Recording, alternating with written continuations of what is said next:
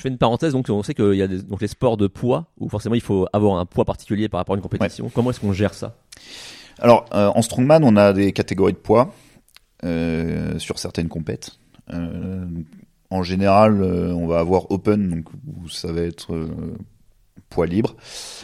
On va avoir moins de 105, moins de 90, moins de 80. Euh, des fois, c'est différent. J'ai fait une compète en Finlande en septembre où euh, ma catégorie c'était moins de 100.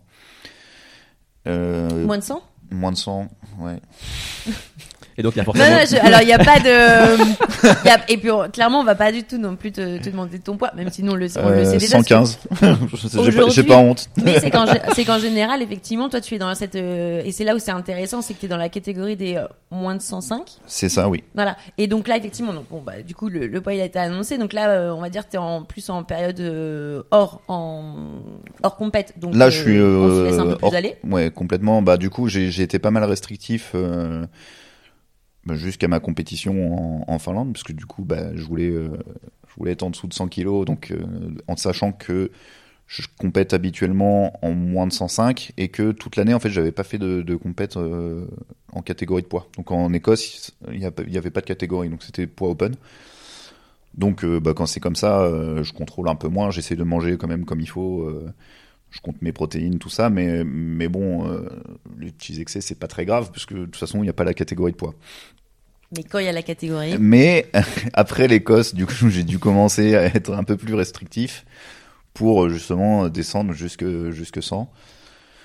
Euh, je pense pas le refaire. Parce que tu nous parlais en off apparemment, donc euh, parfois on part à une compétition sans savoir si on va être dans la bonne. euh, Ouais, bah ça, ça, je pense que c'est un un peu c'est un peu pareil pour tous les sports à Oui. catégorie de poids, j'imagine. la boxe, par c'est exemple. que la pesée ouais, juste avant. Oui, la pesée. la pesée. euh, donc moi, j'avais pesé euh, la veille des épreuves.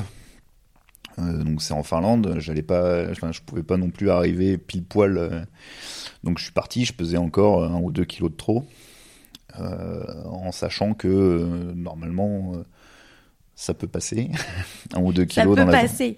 Mais mais euh, mais oui, moi, moi j'avais j'avais un peu de marge. Je, je savais que j'étais pas encore dans un état. Il me restait deux, un ou deux kilos, mais j'étais pas en déshydratation. euh, donc je savais que euh, avec un peu de sauna. Donc j'étais en Finlande, donc les saunas, euh, il y en a dans tous les coins de rue normalement. euh, clairement, oui. Euh, donc euh, je, je me doutais que ça allait. Bon, mais mais des fois on On peut moi avoir ça une m'est mauvaise jamais surprise. ouais ça- moi ça m'est jamais arrivé puisque j'en suis jamais arrivé au point d'avoir à faire des, des grosses euh, ce qu'on appelle des water cuts. Euh, j'en ai j'ai jamais eu besoin de le faire vraiment beaucoup. Mais ça arrive qu'il y ait des gens qui, qui ratent leur, leur catégorie. Et puis là ça devient problématique parce que du coup quand tu rates ta catégorie en général tu t'es beaucoup déshydraté.